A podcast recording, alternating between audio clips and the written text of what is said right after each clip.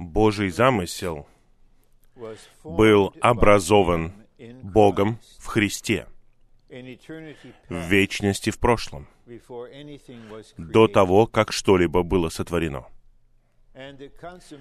И завершение Божьего замысла будет длиться вечно в новом небе и новой земле. Поэтому мы можем говорить о двух вечностях. Вечность в прошлом, до того, как существовали время и пространство, до сотворения Вселенной. Затем вечность в будущем с Новым Иерусалимом, как женой искупающего Бога в новом небе и новой земле. А между этими двумя вечностями находится мост времени. И время, особенно время, отмеренное каждому из нас лично, предназначено для исполнения чего-то вечного. В послании к евреям делается акцент на том, что вечно. Поскольку Бог работает на протяжении длительного периода времени, Он осуществляет свой замысел на четырех основных этапах, которые также можно назвать веками или устроениями. Первый период был до того, как был дан закон. Некоторые называют его веком патриархов Авраам, Исаак, Иаков и образование народа Израиля. Затем произошла большая перемена в устроении или в веке, потому что был дан закон через Моисея. Когда пришел Господь Иисус и осуществил искупление, начался другой век. И этот век, в котором мы находимся, имеет три определения. Это век благодати. Поэтому Бог проявляет благодать к жителям земли и хочет спасти нас благодатью. Это также век церкви, потому что в этом веке Господь построит свою церковь, тело Христова, для того, чтобы приготовить невесту и принести царство. Но существует и третье определение этого нынешнего века, которое редко используется, но оно имеет большое значение. Нынешний век — это век тайны. В Откровении в 10 главе говорится о некоторых событиях, и затем мы слышим заявление. «Тайна Бога завершена. Итак, мы живем в веке тайны.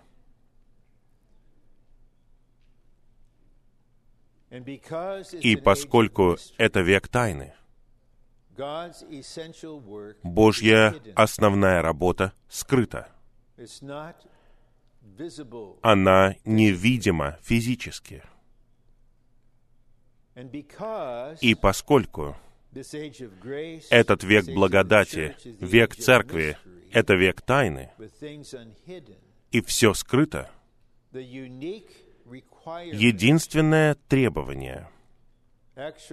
На самом деле каждому человеку на земле состоит в том, чтобы они поверили в Сына Божьего, и поверили, что Бог воскресил Христа из мертвых.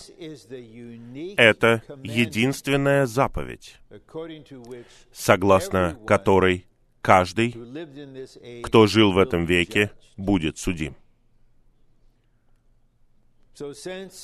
Поскольку сущность связана с верой, мы можем сказать, что что необходимо всем нам. Вера. Вера. Это огромная тема, и мы коснемся ее особым образом. Но вера связана с тем, что невидимо. И вера это способность делать так, что все невидимое станет действительным для нас, станет существенным для нас. Итак, давайте рассмотрим наше личное и совокупное переживание.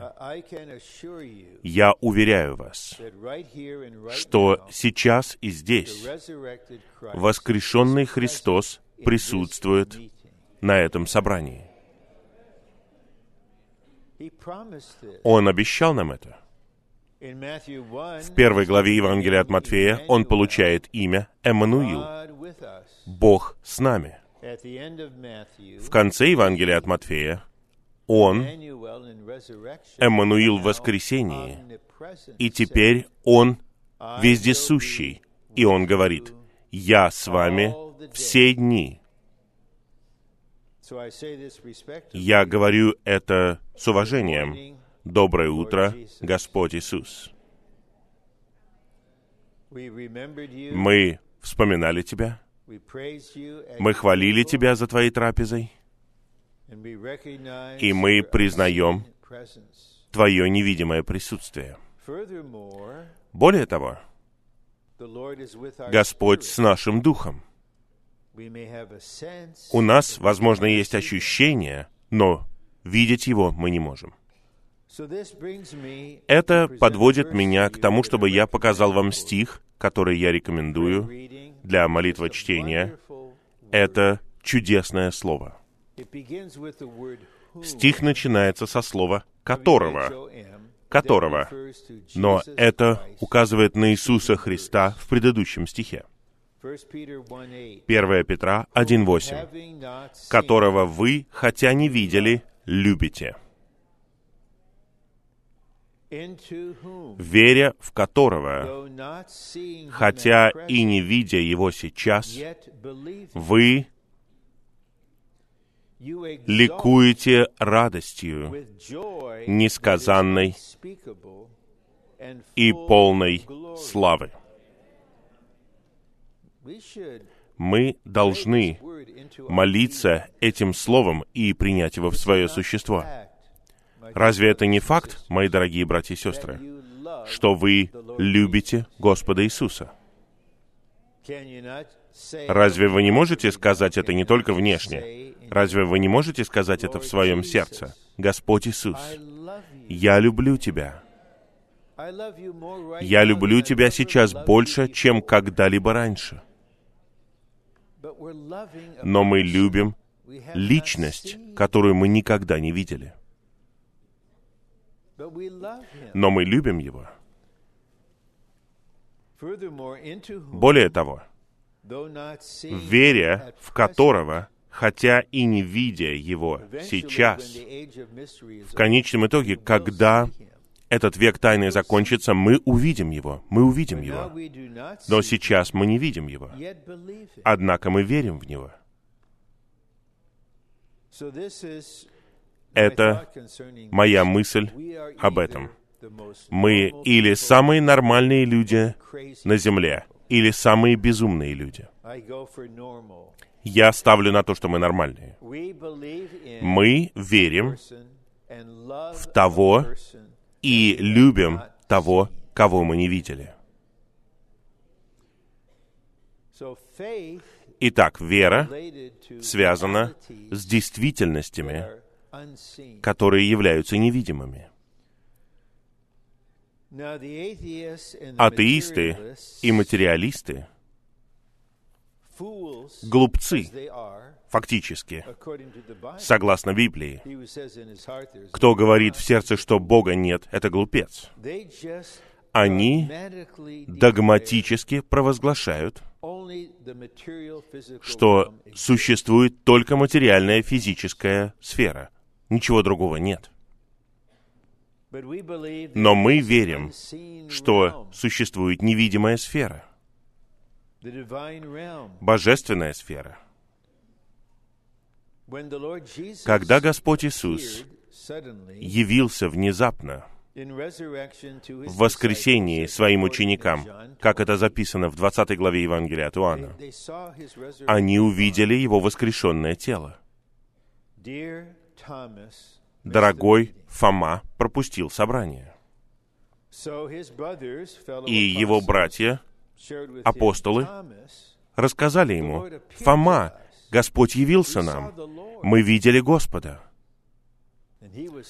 Но он был очень резкий. Он сказал, «Если не увижу на его руках след от гвоздей, если не увижу, и если я не вложу свой палец в след от гвоздей и не вложу свою руку в его бок, ни в коем случае не поверю. Это показывает, что вера связана с нашей волей. Наша воля — это не источник, как мы увидим, но наша воля связана с использованием нашей веры. Итак, Господь милостиво пришел снова, Он снова явился, на этот раз Фома был с ними. И Господь говорит, Фома, давай свой палец и вложи его в следы от гвоздей. Давай вложи свою руку в мой бок. И Фома был потрясен. Он сказал, «Господь мой и Бог мой». И тут Господь говорит, «Фома, ты поверил, потому что ты увидел меня. Блаженны те, кто не видел и поверил.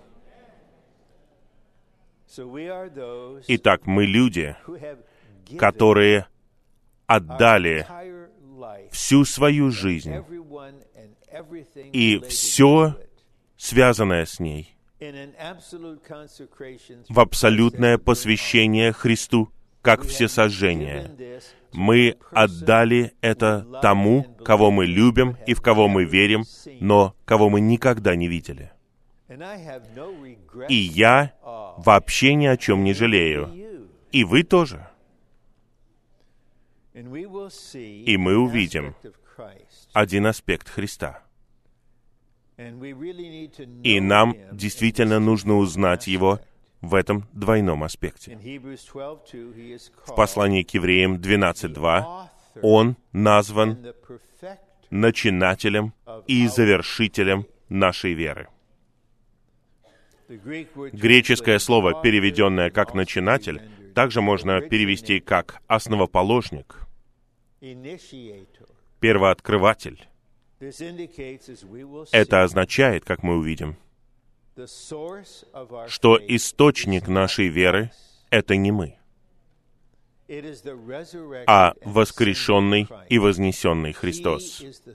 Он является источником, начинателем веры.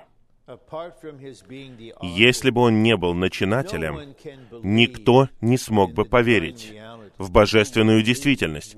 Люди готовы верить в странные вещи. Просто какие-то смешные вещи, они верят в них.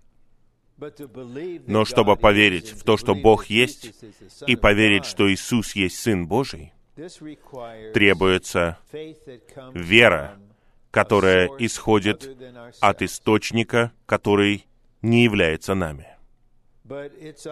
Но у меня на сердце, в дополнение к тому, чтобы помочь нам увидеть, что вера вкладывается в нас, что это такое, как она работает.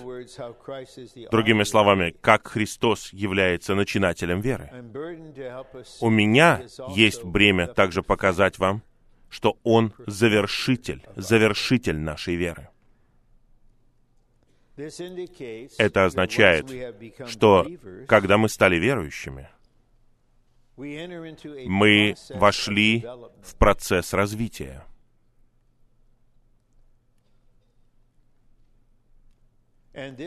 И этот процесс развития сосредоточен главным образом на любви и вере. Любовь и вера показаны в прообразе грудей на нагруднике, грудей ищущей в песне песней. И один аспект приготовленной невесты, за которой наш дорогой Господь Иисус, жених, вернется, это ее зрелость в жизни. Она состроена, она украшена, у нее есть свадебная одежда, которая выражает Христа, которого она являет как праведность. Она опытный воин, но она при этом является зрелым верующим. И две отличительные черты этой зрелости это уравновешенное, полное развитие ее любви и ее веры. И мы все должны ожидать, после того, как мы получим озарение, от нынешнего момента до того, как мы встретимся с Господом, Господь будет действовать в нас и развивать нашу любовь. В песне песней любовь развивается на разных этапах. Начинается все с поцелуя. Пусть Он целует меня поцелуями своих уст. Затем мы видим разные этапы, и в итоге она становится суламитой, воспроизведением Христа. "If I see you outside И потом она говорит, если я увижу тебя вне плоти, я буду целовать тебя. Все начинается с того, что Господь целует нас. А в итоге. Вершиной является то, что мы целуем Господа. Итак, во время вашей жизни с Господом должно быть, и Господь хочет, чтобы было развитие вашей любви, существует то, что мы считаем удивительным требованием. Matthew 5, my Пятая глава Евангелия от Матфея, по-моему, стих 48. «Будьте совершенны, как совершенен ваш Небесный Отец». Но контекст проясняется при помощи примечания. Там говорится, что мы становимся совершенными в любви, как совершенен Отец. Итак, наша любовь будет развиваться, чтобы мы любили всех верующих одинаково, без избирательности, без предпочтительности, без предвзятости вообще. Но затем мы движемся вперед. Мы любим людей. Мы просто любим людей. Разных людей. Мы просто любим их. Неважно, откуда они. Неважно, где они. Неважно, из какого они социального класса, расы, национальности. Бог любит людей.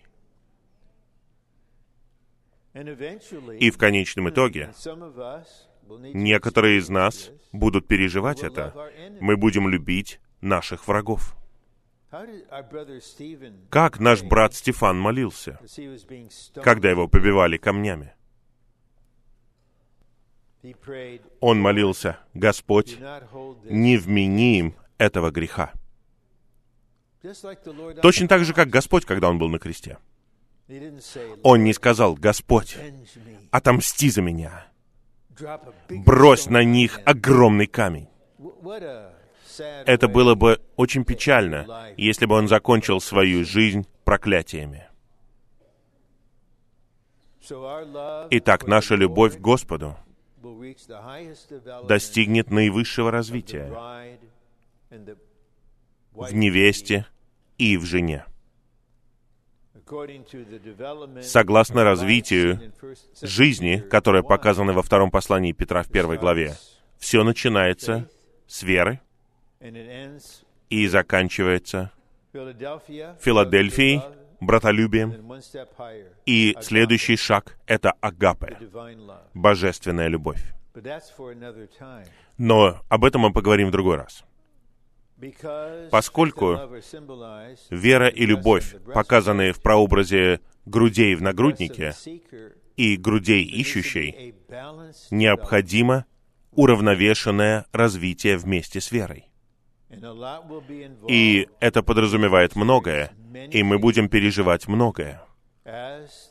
По мере того, как Всевластный Господь действует в нас и развивает нашу веру.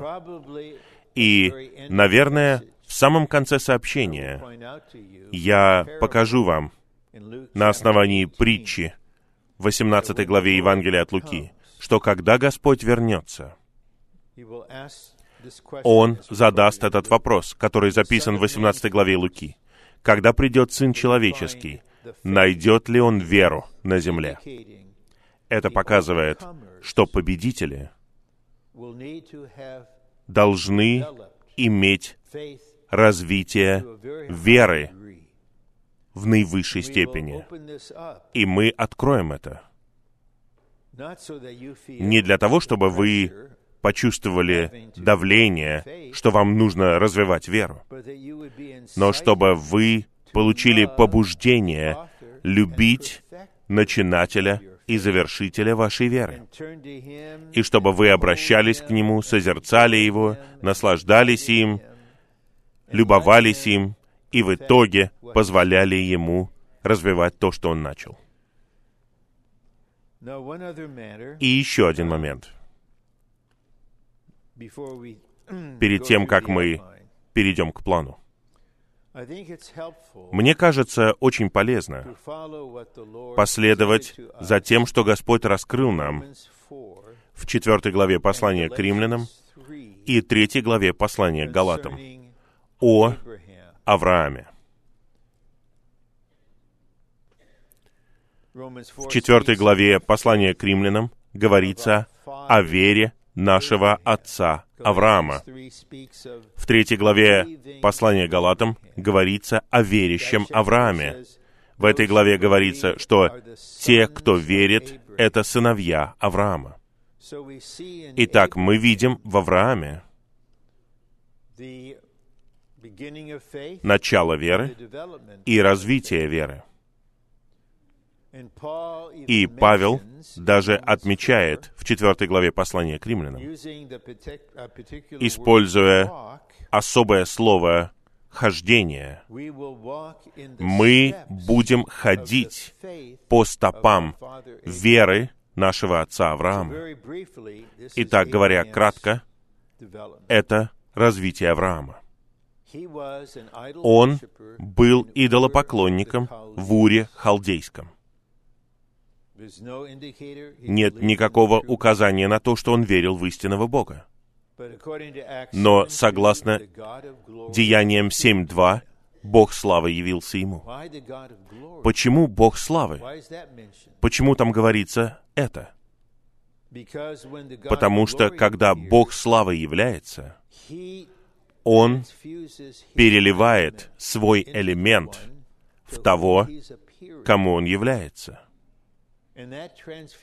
И этот перелитый элемент произведет определенный эффект. Авраам был призван из этого места.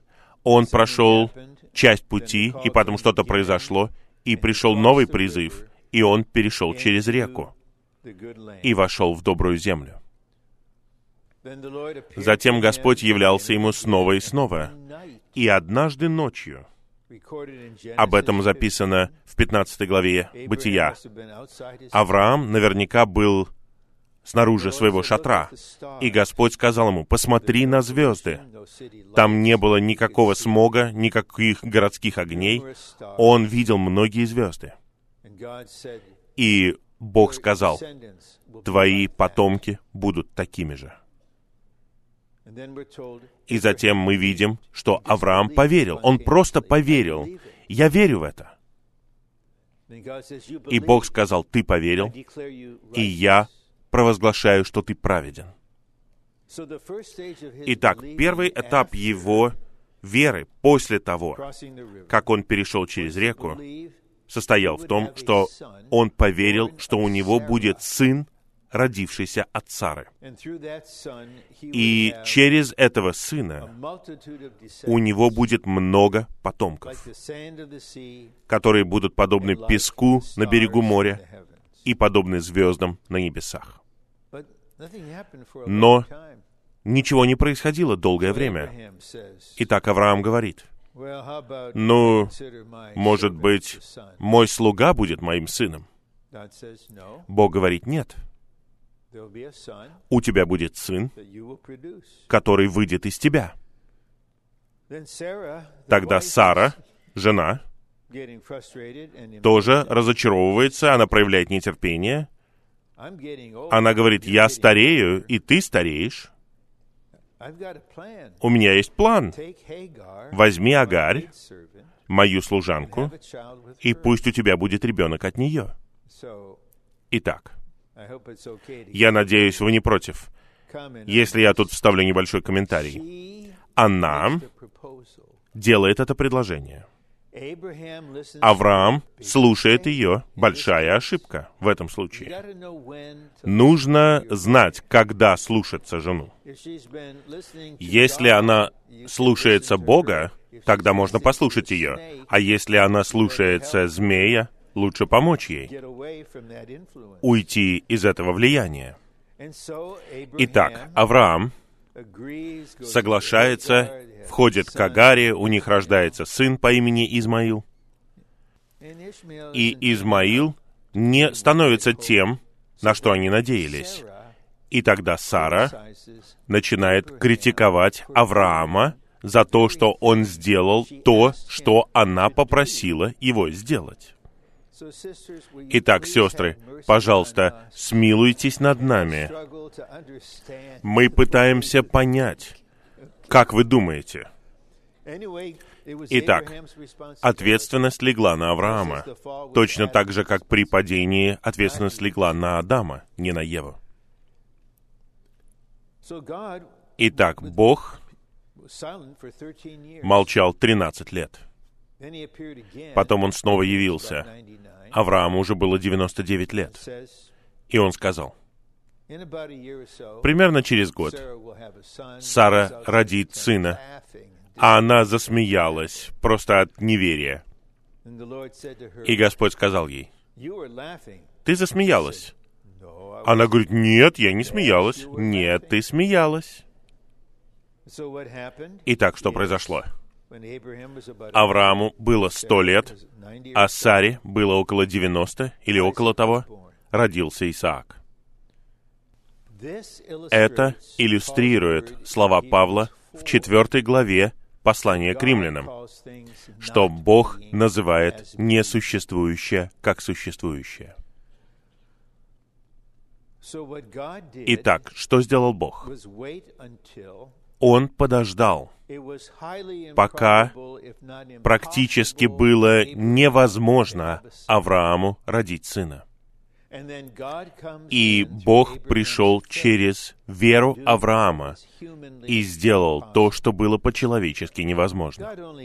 Бог лишь просит нас делать то, что невозможно чтобы вы нуждались в нем, открывались ему, были едины с ним, и тогда он получит всю славу. Это начинатель веры. И тогда появился Исаак. И Авраам, наверное, подумал, все закончилось, мое путешествие веры закончилось, пока Господь не явился ему снова и не сказал, возьми своего сына Исаака, отведи его на гору, мы знаем, это гора Мария, и принеси его мне в жертву. И Авраам послушался. Это просто преткновение для неверующих. Как Бог мог потребовать такое? Как Бог мог принести своего сына на смерть? Именно так он и сделал. Итак, Авраам путешествует. Он слушается Бога когда они идут вверх на гору, чтобы принести эту жертву, Исаак задает вопрос, а где ягненок, которого мы принесем в жертву? Трудный вопрос. Авраам говорит, Бог приготовит.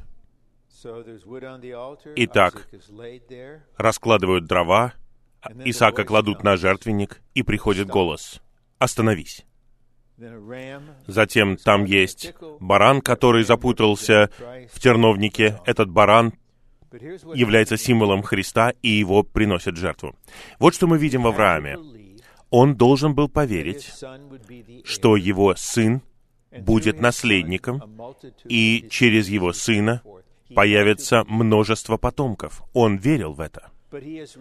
Но от него требуется сейчас, чтобы он принес этого сына в жертву. Итак, что происходит в нем? Вера развелась, и Авраам верит.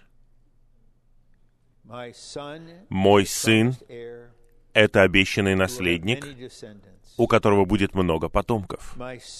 Мой сын должен быть убит. Я теперь верю, что Бог воскресит его из мертвых. И Новый Завет говорит об этом. В прообразе он получил его назад в воскресении. Это соответствует слову Павла о вере Авраама в четвертой главе послания к римлянам. Он поверил в Бога, который животворит мертвых. Итак, история Авраама показывает начинание, развитие и совершенствование нашей веры. Мы сейчас это рассмотрим. Начинатель веры — это Христос как сам Бог — который переливает свой элемент в нас. Именно поэтому Павел в послании к римлянам 3.23 говорит о вере Христа Иисуса. Это выражение также можно перевести «вера в Христа Иисуса», но буквально на греческом это вера Христа Иисуса. Итак, вера, которой мы верим, это не наша собственная вера она производится в нас нашим Господом Иисусом как начинателем веры.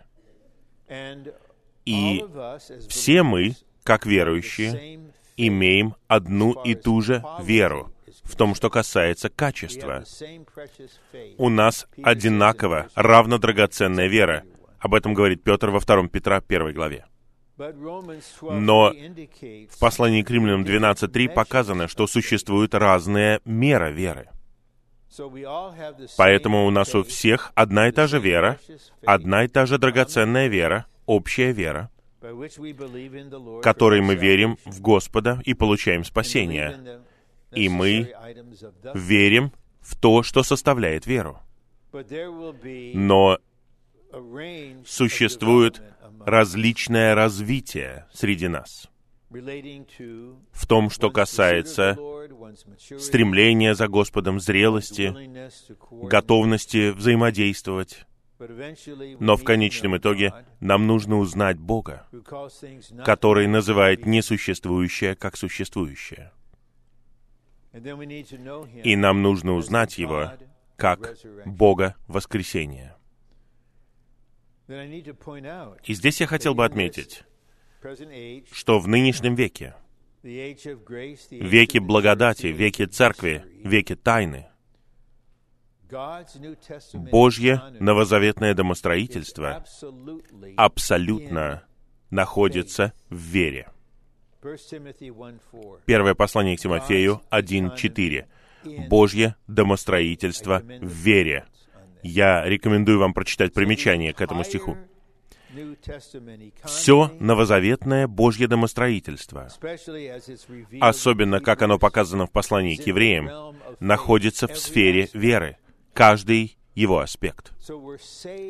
Итак, мы спасаемся верой, мы возрождаемся и получаем вечную жизнь верой, мы живем верой, мы стоим верой, мы ходим верой, Мы молимся в вере. Мы говорим с духом веры.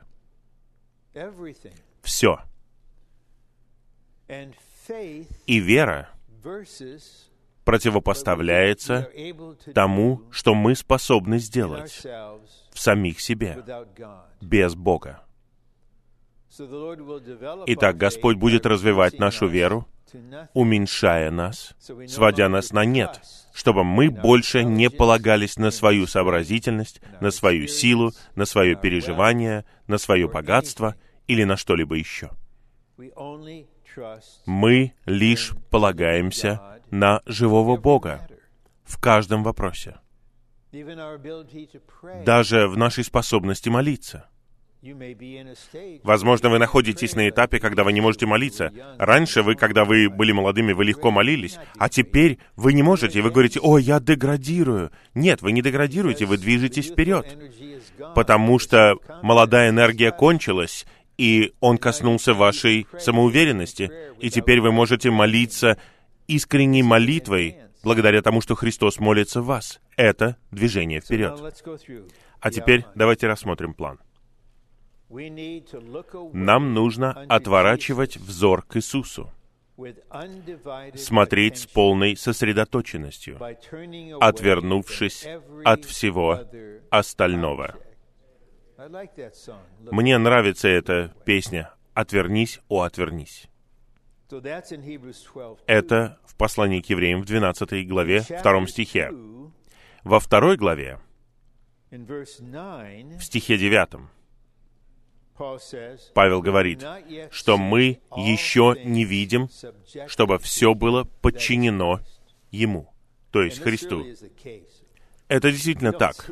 Мы еще не видим, чтобы в этой стране все было подчинено престолу. Бога и Агнца. Итак, says, "We do not Павел говорит, мы еще не видим, чтобы все было 10, подчинено Ему. В девятом стихе говорится, но видим Иисуса. Вот что там говорится. Мы видим Иисуса, увенчанного славой и честью. Я предлагаю вам молиться об этом, молиться этими стихами. Это не противоположно тому, что мы любим того, кого мы не видим. Это указывает на физическое видение. Но в этом стихе говорится о внутреннем видении. Я могу засвидетельствовать перед вами, хотя мое переживание ограничено, я учусь еще многому. Я могу засвидетельствовать об этой действительности. Мы видим Иисуса, увенчанного славой и честью. Когда мы находимся в святом святых, когда мы наслаждаемся милостью и благодатью у престола благодати, в непосредственном присутствии Бога через кровь Иисуса, мы созерцаем, мы созерцаем что-то. 2 Corinthians 3:18. Второе послание Коринфянам 3.18. Мы видим Иисуса, увенчанного славой и честью. И именно так вера зарождается и развивается в нас. Когда мы отворачиваемся от всего остального, от всего, что отвлекает нас, и обращаем внимание на Него. когда это происходит впервые, когда Христос раскрывается им через благовестие, и они обращают свое сердце к Нему, тогда этот чудесный Иисус сияет в этом человеке и вкладывает в этого человека способность верить. Но то же самое происходит с верующими, ибо 12 контекст is, 12 главы таков. Мы все бежим в состязании. Мы все в этом. Мы не соревнуемся друг с другом, нет. Но это состязание, это путешествие, которое Всевластный Бог отмерил нам. И победитель — это тот, кто заканчивает свой бег или ристалище. Павел сам 20, свидетельствует в 20 главе Деяний, что я не считаю свою жизнь ценной для меня самого, чтобы я мог закончить свой бег. И только в конце, во втором послании к Тимофею в четвертой главе, он сказал, «Я закончил свой бег». Итак, мы все находимся в этом путешествии.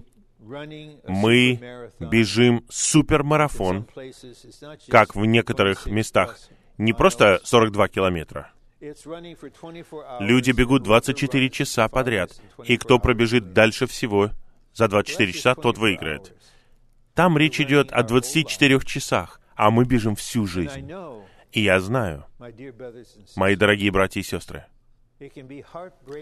это может разобьет вам сердце, когда кто-то близкий вам, возлюбленный ваш, драгоценный для вас, умирает. Мы люди, мы опечалены, мы плачем. Но в то же самое время подумайте, радость, что этот человек закончил свой бег в победе и в славе. Вот о чем мы говорили на собрании памяти нашего брата Уолтера Артиса. Я говорил несколько минут, и я поделился со святыми тем, чем он стал, и тем, что он сделал.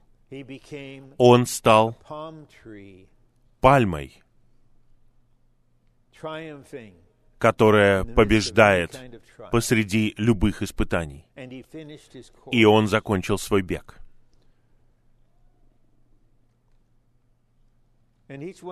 У каждого из нас свой бег, который нам нужно пробежать.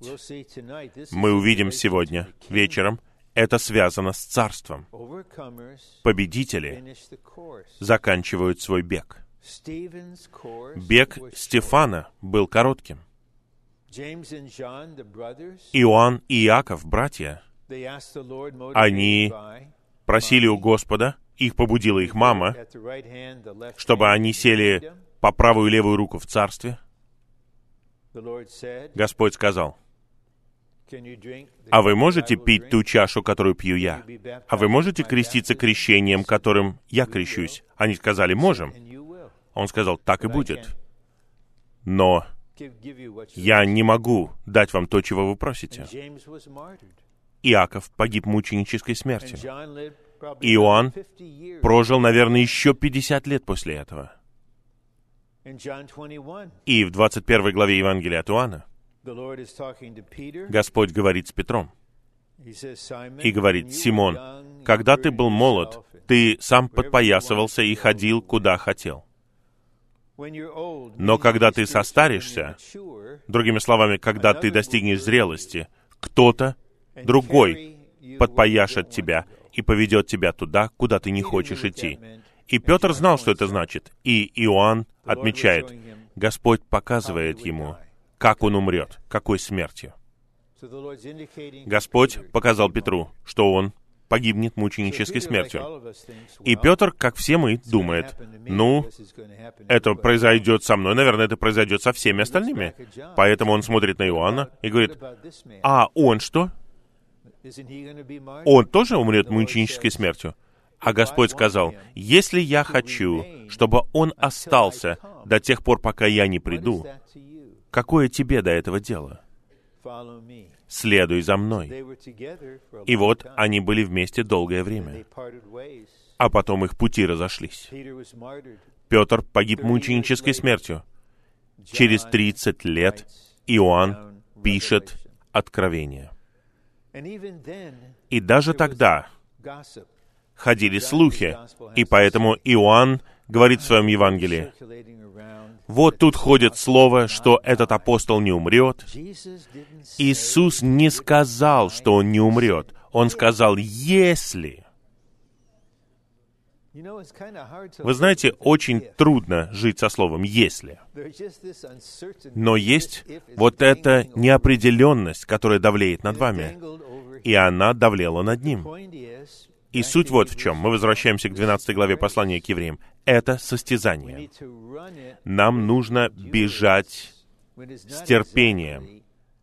А терпение — это не отличительная черта американцев. Если бы он сказал «бежите быстро», тогда это был бы американский путь бежать. Я хочу пробежать и все, и оставить это позади. Но для того, чтобы бежать, вам нужно научиться отворачивать. Отворачивать свой взор. Почему? Потому что то, на что мы смотрим, в итоге повлияет на действие веры в нас. Есть известный случай. Ученики были в лодке в Галилейском море ночью во время бури, и к ним приходит Господь, который идет по морю. И Господь говорит, «Не бойтесь, это я». И на этот раз Петр не самоуверенный. Он говорит, «Господь, скажи слово, и я подойду к тебе». И Господь говорит, «Иди». И Петр выходит из лодки. Я воздаю ему должное. Это слово дало ему веру, и они вдвоем идут по воде. И Петр начинает оглядываться вокруг. Ого! Ого! И начинает тонуть. Я не думаю, что он провалился по щиколотку. Я думаю, что он провалился по шею. И он не молился формальной молитвой. «Господь, Ты всеведущий, Ты знаешь все, Ты всемогущий. Нет, спаси меня, помоги мне!» Хорошо. Враг хочет ослабить всех нас. Он заставляет нас смотреть на отрицательное.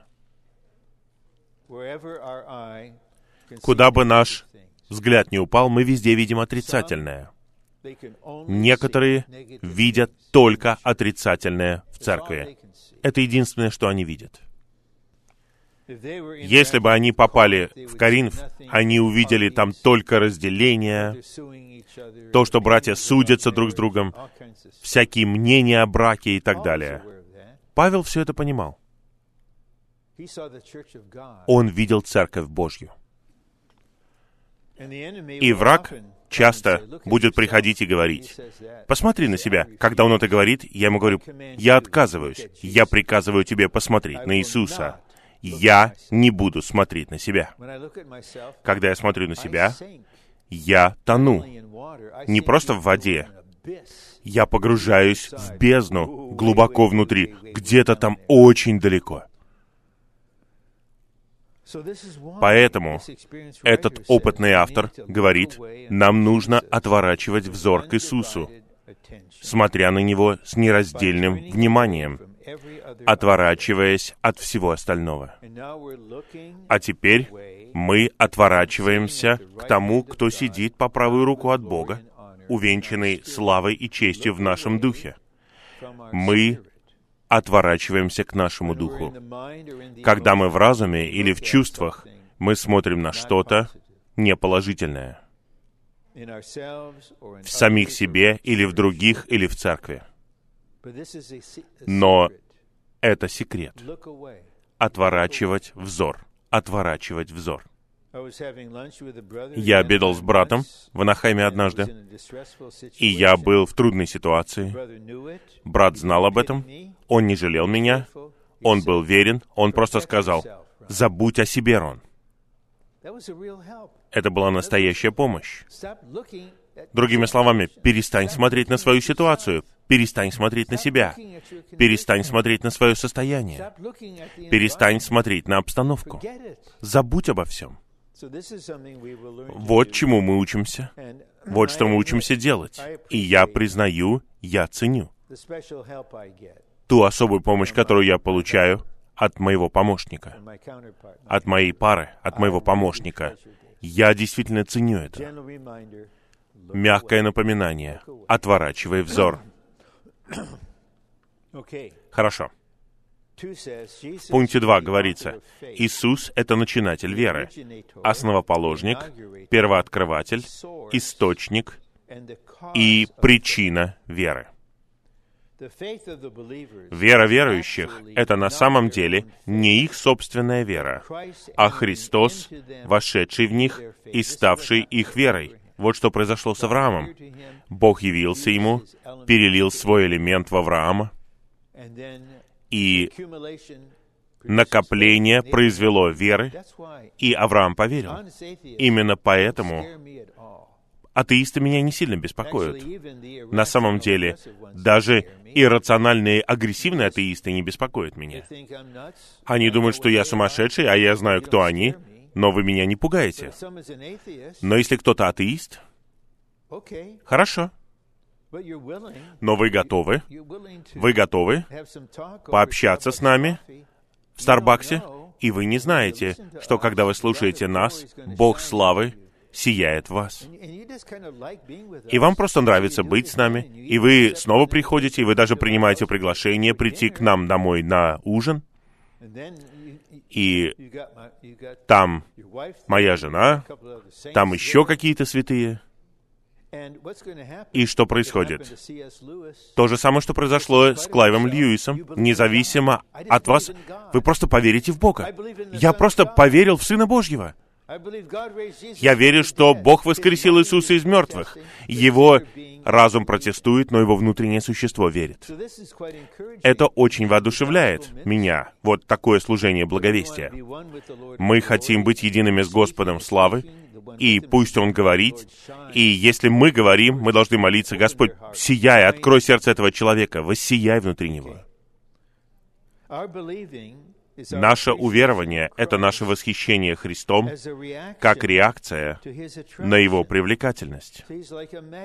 Он подобен магниту, а в нашем духе есть что-то металлическое, ну, образно говоря, что притягивается к этому магниту, и он влечет нас. В шестой главе Евангелия от Иоанна Господь говорит, «Никто не может прийти ко мне, если его не привлечет Отец».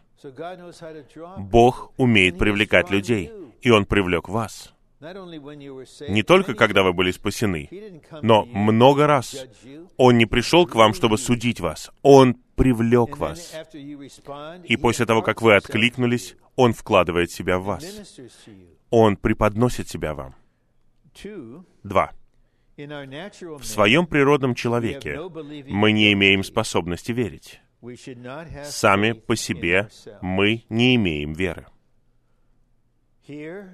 Здесь я должен признать, сестры, женщины имеют преимущество над братьями, мужчинами. А именно, вы не полагаетесь на себя так же, как мы. Вы знаете нас. Вы знаете этот трудный аспект нас. Поэтому, если вы где-то ведете машину, вы не боитесь просить дорогу. Для нас это унижение. Я знаю, что я делаю. Я знаю, куда еду. Я не буду спрашивать дорогу. Я сам свой собственный GPS. Господь должен привести нас к такому моменту, когда мы не будем полагаться на себя. Это движение вперед. Три. Вера, которой мы спасаемся, это драгоценная вера, полученная нами от Господа. Вера, которую Бог дал нам в удел. Когда мы отворачиваем взор к Иисусу, Он, как животворящий Дух, наполняет нас собой своим элементом веры. Поэтому не пытайтесь верить, не осуждайте себя за то, что вам трудно верить. Просто отворачивайте взор. Открывайтесь Господу. Позвольте Ему перелить свой верящий элемент в вас. И это станет вашей способностью верить.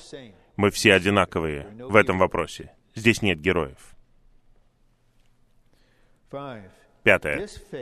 Эта вера не от нас, а от того, кто вкладывает себя как элемент веры в нас, чтобы верить за нас. Разве это не делает все практическим и простым? Вам не нужно пытаться возбудить что-то в себе, Там нечего возбуждать. Если мы получим озарение и увидим, что вера, которой мы верим, исходит от самого Христа, того, в кого мы верим. Он знает, что ни один человек в своем падшем состоянии не может сам по себе решить поверить и прийти к Господу. Пастырь должен найти, женщина с лампадой должна озарить. Другими словами, Господь должен действовать в нас. Тогда Он переливает свой элемент в нас, и мы поверим. Именно так вера зарождается в нас. И именно так вера развивается. Б. Вера — это способность к овеществлению, шестое чувство, с помощью которого мы овеществляем, делаем вещественным невидимые вещи или то, на что мы надеемся. Это определение в послании к евреям. Овеществление — это способность, позволяющая нам делать для себя действительным нечто вещественное. Функция наших пяти чувств заключается в том, чтобы овеществлять предметы внешнего мира, перенося все объективные вещи в нас, чтобы они стали нашим субъективным переживанием. Итак, если вы попали в обстановку, где очень отрицательный, неприятный запах, вы не просто говорите, я полагаю, что здесь какой-то отвратительный запах в этом помещении. Вам неприятно, потому что ваше чувство обоняния теперь переносит это в вас субъективно. И наши глаза — которые никогда не удовлетворены увиденным. Есть такой стих. То, что мы видим, в итоге входит в нас. Какие-то образы остаются в нас годами. То, что мы слышим, одна из притч говорит, слова рассказчика проникают вглубь нашего сердца. Итак, наши чувства овеществляют что-то объективное и делают объективное субъективно действительным для нас. Поэтому, когда мы обоняем что-то, мы реагируем на это, мы говорим, о, какой приятный запах, он так успокаивает. Принцип такой же, который относится к вере.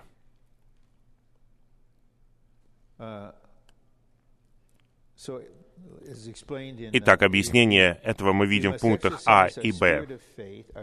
Мы должны упражнять свой дух веры, свой слитый дух, чтобы верить и говорить то, что мы пережили от Господа. Вера находится в нашем духе, слитом со Святым Духом, а не в нашем разуме. В нашем разуме находятся сомнения. Итак, у нас есть шестое чувство — которое ощущает божественную действительность, которая является невидимой. И оно превращает божественную действительность во что-то субъективное, личное, в переживаемое. И это также относится к надежде. Надежда связана с будущим. Если вы молитесь о чем-то, только в надежде, тогда вы надеетесь, что это произойдет.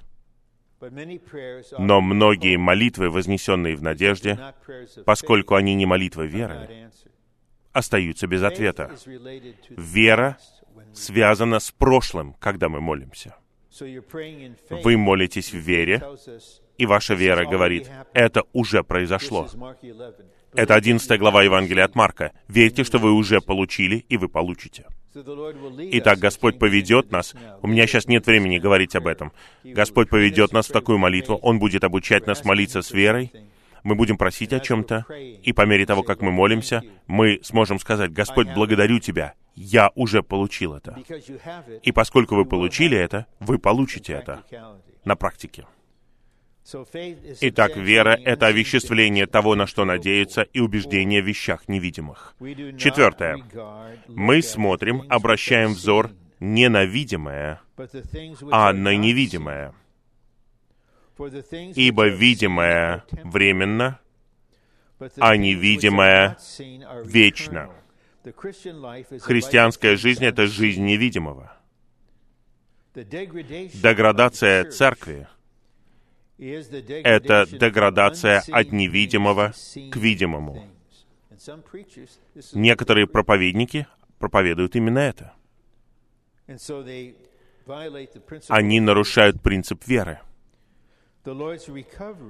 Восстановление Господа направлено на то, чтобы восстановить Его церковь от видимого к невидимому. И мне кажется, что Господь Дух пытается сделать шаг в этом сегодня. Существует невидимая сфера. Мы не видим Бога, мы не видим Христа сейчас своими физическими глазами. Мы знаем, что мы увидим Его. Но мы любим Его, и мы верим в Него сейчас. Мы овеществляем действительность воскрешенного и вознесенного всеобъемлющего Христа при помощи нашей веры. И теперь такая личность является действительной для нас. Пятое. Вера заверяет нас в невидимых вещах, убеждает нас в том, чего мы не видим. Поэтому она является свидетельством, доказательством невидимых вещей. Один атеист написал книгу несколько лет назад, которая называется «Конец веры». Автора зовут Сэм Хэррис, один из этих агрессивных атеистов. В конечном итоге книги больше не будет. Будет просто эпитафия «Конец Сэма Хэрриса». Верующие скажут ему, «Сэм, мы все еще молимся за тебя, как мы молились за Кристофера Хитчинса, который упрямился вплоть до конца. Но тайно, возможно, он поверил. Его близкий друг, брат в Господе, говорит, что, наверное, в конце концов он уверовал. Но мы посмотрим, и мы можем сказать, Сэм Хэррис, мы тебя хотим заверить кое в чем. Мы не будем спорить с тобой. Думай обо мне как хочешь. Считай меня сумасшедшим, потому что я верю во что-то, я нерациональный и так далее. Но, Сэм, помни, мертвых атеистов не бывает. Все твои герои-атеисты, которые умерли, они сейчас уже не атеисты, потому что они теперь знают, что есть живой и истинный Бог. Но они не переживают Его так, как переживаем Его мы. Мы переживаем Его как любовь, жизнь и свет, а они переживают Его как поглощающий огонь. Я не скажу, что они в аду. Нет. Бог поглощающий огонь, и вы теперь знаете это. И, наверное, они сейчас молятся. Они молятся за тебя, чтобы ты не попал в это место. Как богач в притче в 16 главе Евангелия от Луки. Поэтому мы не стесняемся того, что мы верующие. Мы не просто верим, мы верующие, мы определенного рода люди. В. Вера заключается в том, чтобы верить, что Бог есть. Это означает, что Он самосущий и вечно сущий. Без веры невозможно угодить Богу, сделать Бога счастливым. Приступающий к Богу должен поверить, что Он есть. Поверить, что Бог есть, значит поверить, что Он есть все для нас, и что мы — ничто. Я не знаю, как это влияет на вас. Вы говорите, «О, я ничто! Как это ужасно!» Я бы сказал вот что. Какое-то облегчение. Мне не нужно пытаться быть этим, мне не нужно пытаться сделать вот это. У меня есть всеобъемлющий Христос и Бог, который есть, который есть все положительное, и верой я получаю одну волну Его за другой, так же, как и вы. Поэтому Бог есть. Я не хочу тут вдаваться в детали, но броненосцы существуют. Орангутанги существуют, лебеди существуют, динозавры когда-то существовали. Но Бог — это не просто что-то, что существует благодаря творению. Он есть. И самая потрясающая истина в том, что Его имя «Я есть». Моисей сказал, «Кто посылает меня? Как мне сказать народу?» Скажи, «Я есть», послал тебя. Какое имя? «Я есть». Он есть. Он самосущий. Я понимаю, что падшему разуму постичь это невозможно, но это факт. Однажды, зимой 1971 года, в субботу, я пытался провести мысленный эксперимент. И я сказал, хорошо, вот моя мысль. Все должно иметь причину. И я начал отматывать все назад. Вот за этим событием есть эта причина, за этой причиной та причина, за этой причиной вот та причина. В конечном итоге я пришел к Богу, как причине.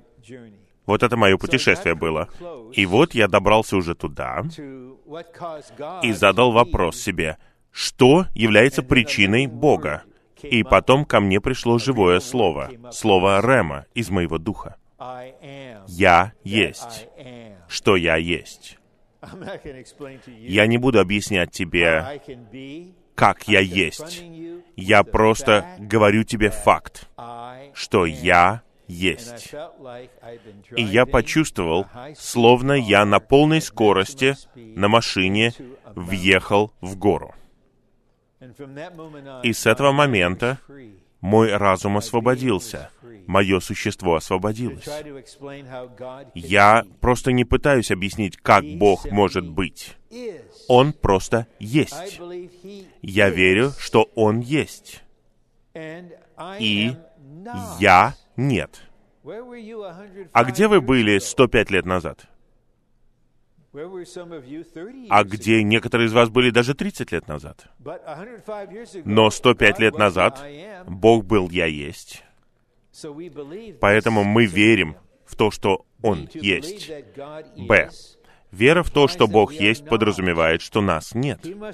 Он должен быть единственным, уникальным во всем, а мы должны быть ничем во всем.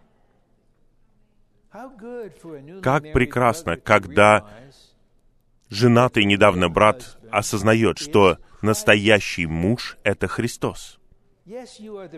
Да, ты практический муж по отношению к своей драгоценной жене, ты любишь ее на начальном этапе, но чем быстрее ты поймешь, что истинный муж — это сам Христос, а твою жену должен любить настоящий муж, давай-ка ты просто теперь займешь положение женщины по отношению к Христу, который является настоящим мужчиной, и позволишь ему быть настоящим мужем в тебе. И тогда ты поймешь, в этом вопросе я ничто, а Христос есть все. Он есть муж во мне по отношению к моей жене. И тогда ты сможешь сказать, даже не хвалясь, а свидетельствуя ему, «Я люблю ее, как Христос возлюбил церковь и отдал себя за нее. Это показывает, что «я есть» становится всем во всех ситуациях, на вашей работе. Если это касается вашего здоровья, то в больнице.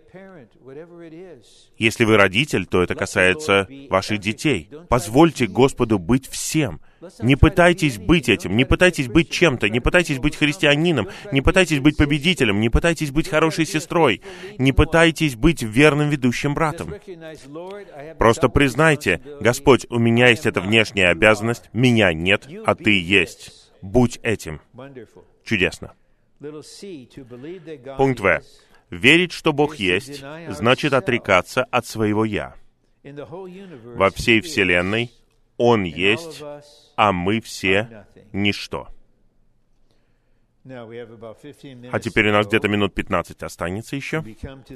И мы переходим к следующему разделу, и потом я добавлю кое-что вот в течение этого времени, и у нас останется время для свидетельств. Иисус является завершителем нашей веры, тем, кто заканчивает нашу веру кто делает ее совершенной. А. По мере того, как мы будем постоянно отворачивать взор к Нему, Он будет делать законченной и совершенной веру, которая нужна нам, чтобы бежать в небесном состязании.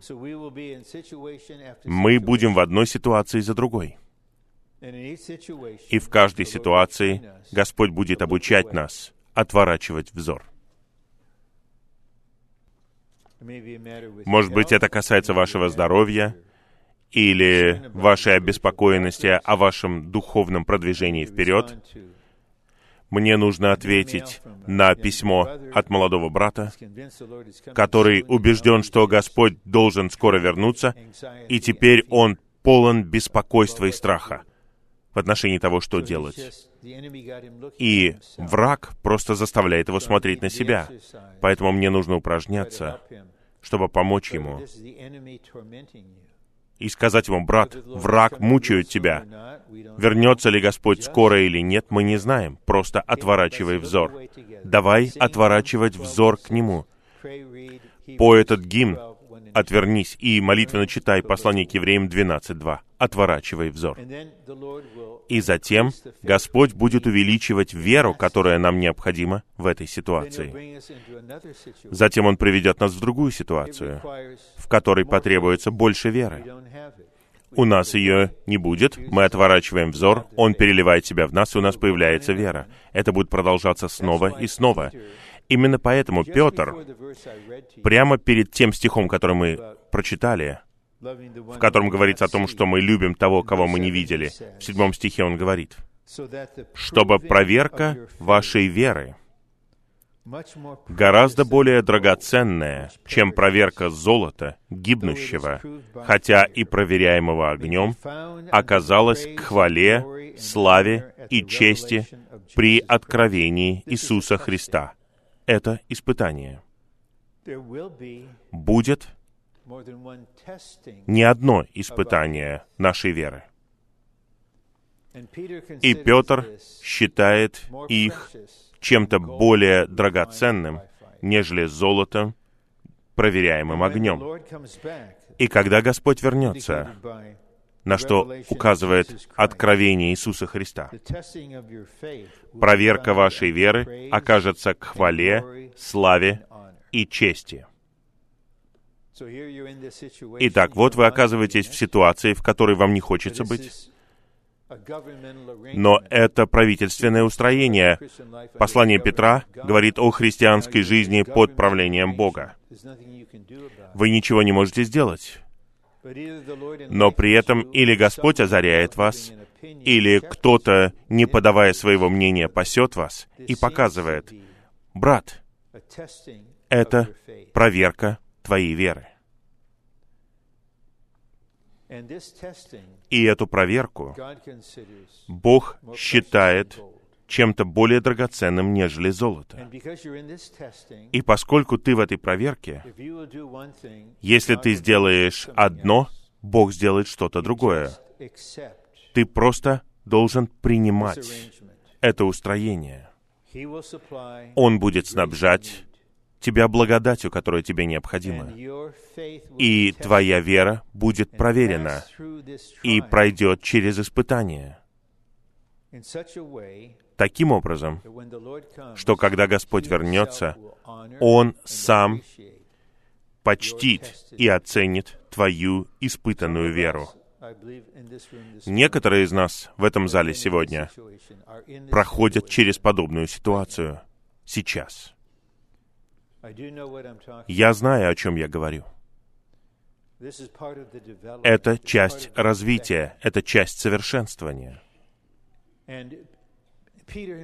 И сам Петр знал это в тот момент, когда он писал. И он помогает святым понять, что происходит. Эти испытания — это проверка вашей веры.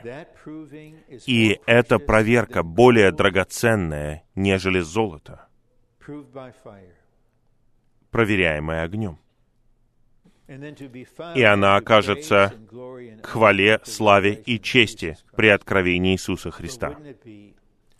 Но разве это не будет позор, если Господь вернется и скажет. «Ты не двигался вперед. Я заложил в тебя веру, но ты не двигался вперед. И ты не мог закончить свой бег. Ты перестал отворачивать взор.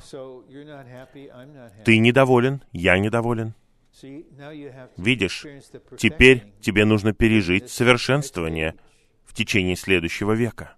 О, я уверен, что когда брат Вочман Ни встанет перед Сыном Человеческим, Сын Человеческий будет сиять от радости и скажет, «О, мой брат, мой брат Вочман, я наблюдал за 20 тобой те 20 лет, пока ты был в тюрьме. Я продолжал молиться за тебя. Ты отворачивал взор ко мне. Я переливал веру в тебя. Ты проходил через разные испытания. И теперь ты здесь, в чести и славе и победе. Эта проверка драгоценна. Но когда вы только оказались в этой ситуации, это не кажется вам чем-то драгоценным. Поэтому я не буду посылать вам письма а, и выражать свое мнение и говорить, это что-то драгоценное. Нет, нужно подождать, пока вы сами поймете это. А иначе я просто буду усиливать вашу боль, если я буду давать вам такие советы. Вы просто воспримете это с болью, поэтому лучше иногда молчать и молиться. Б. Если мы будем отворачивать взор к Нему, Он будет преподносить нам небо, жизнь и силу, переливая в нас все, чем Он является, и наполняя нас всем этим, чтобы мы могли бежать в небесном состязании и жить небесной жизнью на земле. У всех нас одинаковая по качеству вера, но количество имеющейся у нас веры зависит от того, сколько у нас соприкосновения с живым Богом для Его увеличения в нас. Я верю, что Господь хочет поднять молитвы на молитвенных собраниях церкви, чтобы они стали молитвами управления, молитвами войны, молитвами, которые позволяют. Господу на престоле управлять ситуацией в мире. Но для этого потребуется больше веры. Поэтому ради церкви и молитвенного служения церкви мы хотим, чтобы наша вера была усовершенствована. И мы хотим, чтобы наша вера увеличивалась не просто ради нас, а ради церкви, ради братьев и сестер, чтобы у нас была вера. Двигаться вперед вместе. Один. Вера На стадии развития приходит от нашего соприкосновения с триединым Богом, который является верой в нас. Это не трудно. Мы приходим к престолу благодати и касаемся Бога, и вера добавляется в нас. Два. Чтобы получить такую веру, нужно соприкасаться с ее источником, Господом, приготовленным и завершенным Богом, призывая Его, молясь Ему и молитвенно читая Его Слово. Нам, наверное, возможно, потребуется восстановление, молитва чтения, призывание. Истина высокая и глубокая, но практика очень простая. Мы говорим «Господь Иисус, о Господь Иисус». Мы должны молиться подлинными молитвами. Мы должны молитвенно читать Слово. Все это приносит элемент Бога в нас и совершенствует нашу веру. И последний пункт в плане. И потом заключительное слово. Когда мы соприкасаемся с Ним, Он внутренне переполняет нас. И среди нас возникает взаимность веры. Мы получаем воодушевление через веру, которая друг в друге. Мы нуждаемся друг в друге. Я могу засвидетельствовать, что мне нужна ваша вера. Я воодушевлен верой, которая в вас. И вы, возможно, воодушевлены той верой, которая во мне. Это взаимность веры. Именно поэтому в послании Галатам в 6 главе Павел говорит о церкви как о доме веры. Мы в семье веры. Меня зовут Рон Вера. Есть Билл Вера. Привет, Билл Вера. Мы находимся в семье веры. Какая-то прекрасная большая семья. Фамилия наша Вера. И мы в этой атмосфере. И, возможно, вашей веры недостаточно. Вам не нужно быть героем. Век героев закончился. Это век тела, где есть взаимность. Вы просто входите в это, и вы получаете снабжение верой. Не просто от Бога, но косвенно через тело. Мы несем друг друга в этом. А теперь, заключительное слово, где-то две или три минуты. В 18 главе Евангелия от Луки Господь говорит притчу о вдове, и ее жестоко гонит ее противник, враг изнутри.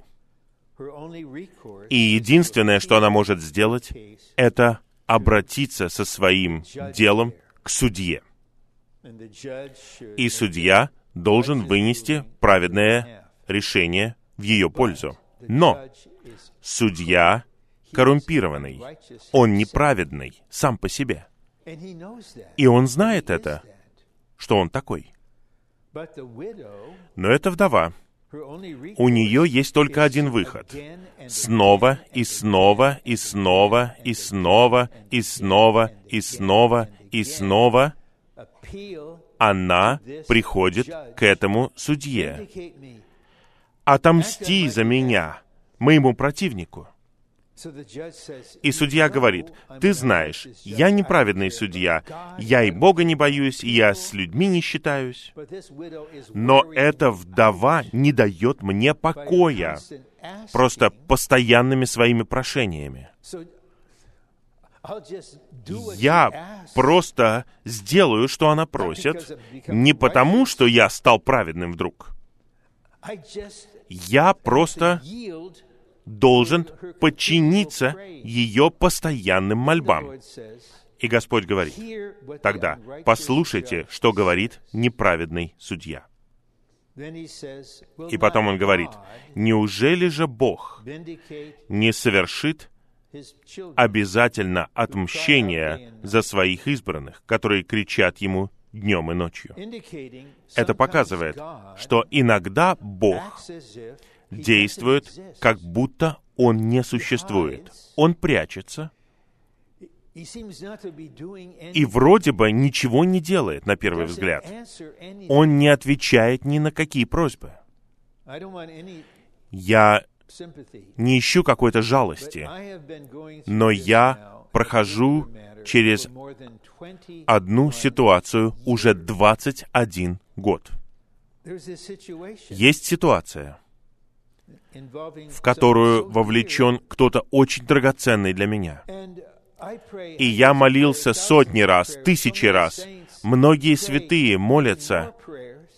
Было много молитв, но до сего дня ничего. Как будто Бога не существует. Но что происходит в это время? Происходит развитие побеждающей веры. Поэтому Господь говорит, неужели же Бог не совершит отмщение да, он совершит. Да, он совершит. Но когда придет Сын Человеческий, найдет ли он такую веру на земле? Господне восстановление. Церковь как тело Христова сейчас нуждается в определенных святых, более опытных святых, которые входят в это измерение своей молитвенной жизни с Господом. Господь в самом начале этой притчи "We are сказал, что мы всегда должны молиться not stop." и не унывать, не останавливаться. И если вы смогли остановиться в молитве, это означает, что молитва недействительна. И вы говорите, я больше не буду молиться об этом. Но на следующий день вы снова молитесь, потому что она не может останавливаться, она в вашем существе. Хотя Бог молчит, Он прячется, Он ничего не делает, но я засвидетельствую об этом. Враг нападает. Он нападает на меня, он нападает на Бога, поэтому я говорю ему. Хотя Бог ничего не делает, даже если Он прячется, даже если Он не отвечает, Он праведен, и Он мой Бог.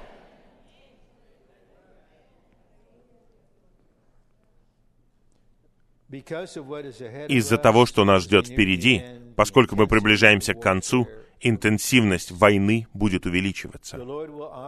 Господь будет действовать в некоторых из нас, особенно во многих сестрах. Вы скрыты, вы покрыты, как и должно быть. Но Отец знает, тайна, ваша вера развивается именно так. И ваши молитвы в конечном итоге потрясут небеса и землю. Ваши молитвы приведут к созиданию тела Христова. Ваши молитвы приведут к концу этого века и приходу Царства. Но такие молитвы нуждаются в вере, о которой говорится в 18 главе Луки. Это что-то недешевое.